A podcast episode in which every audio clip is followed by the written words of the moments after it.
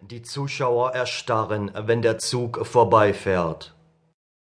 Wenn er mich immer fragt, das, losgelöst vom Satz, flog dahin wie ein Ball auf der Wiese. Sein Ernst bringt mich um. Den Kopf im Kragen, die Haare unbeweglich um den Schädel geordnet, die Muskeln unten an den Wangen an ihrem Platz gespannt. Ist der Wald noch immer da?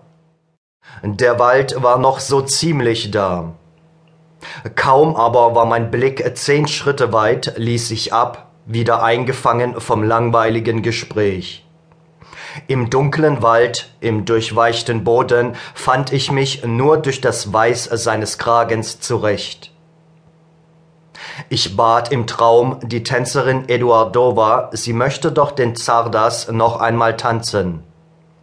Sie hatte einen breiten Streifen Schatten oder Licht mitten im Gesicht zwischen dem unteren Stirnrand und der Mitte des Kinns. Gerade kam jemand mit den ekelhaften Bewegungen des unbewussten Intriganten, um ihr zu sagen, der Zug fahre gleich. Durch die Art, wie sie die Meldung anhörte, wurde mir schrecklich klar, dass sie nicht mehr tanzen werde.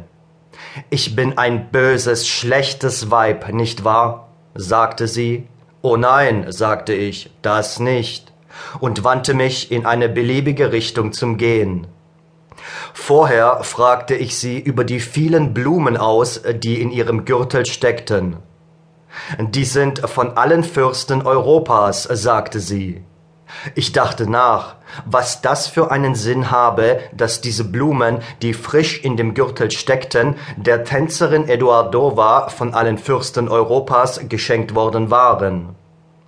Die Tänzerin Eduardova, eine Liebhaberin der Musik, fährt wie überall, so auch in der elektrischen, in Begleitung zweier Violinisten, die sie häufig spielen lässt. Denn es besteht kein Verbot, warum in der elektrischen nicht gespielt werden dürfte, wenn das Spiel gut, den Mitfahrenden angenehm und nichts kostet, das heißt, wenn nachher nicht eingesammelt wird. Es ist allerdings im Anfang ein wenig überraschend und ein Weilchen lang findet jeder, es sei unpassend. Aber bei voller Fahrt, starkem Luftzug und stiller Gasse klingt es hübsch. Die Tänzerin Eduardova ist im Freien nicht so hübsch wie auf der Bühne.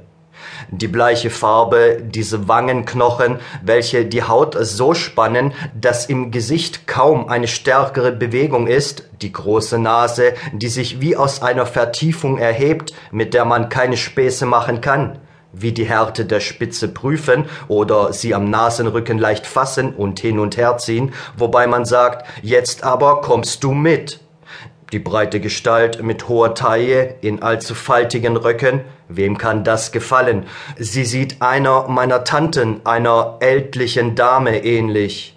Viele ältere Tanten vieler Leute sehen ähnlich aus. Für diese Nachteile aber findet sich bei der Eduardova im Freien außer den ganz guten Füßen eigentlich kein Ersatz. Das ist wirklich nichts, was zum Schwärmen, Staunen oder auch nur zur Achtung Anlass gäbe. Und so habe ich auch die Eduardova sehr oft mit einer Gleichgültigkeit behandelt gesehen, die selbst sonst sehr gewandte, sehr korrekte Herren nicht verbergen konnten, obwohl sie sich natürlich viele Mühe in dieser Richtung gaben, einer solchen bekannten Tänzerin gegenüber, wie es die Eduardova immerhin war. Meine Ohrmuschel fühlte sich frisch, rau, kühl, saftig an wie ein Blatt. Ich schreibe das ganz bestimmt aus Verzweiflung über meinen Körper und über die Zukunft mit diesem Körper. Wenn sich die Verzweiflung so bestimmt gibt, so an ihren Gegenstand gebunden ist, so zurückgehalten wie von einem Soldaten, der den Rückzug deckt und sich dafür zerreißen lässt, dann ist es nicht die richtige Verzweiflung. Die richtige Verzweiflung hat ihr Ziel gleich und immer überholt. Bist du verzweifelt? Ja, du bist verzweifelt? Läufst weg? Willst dich verstecken? Schriftsteller reden Gestank. Die Weißnäherinnen in den Regengüssen. Endlich nach fünf Monaten meines Lebens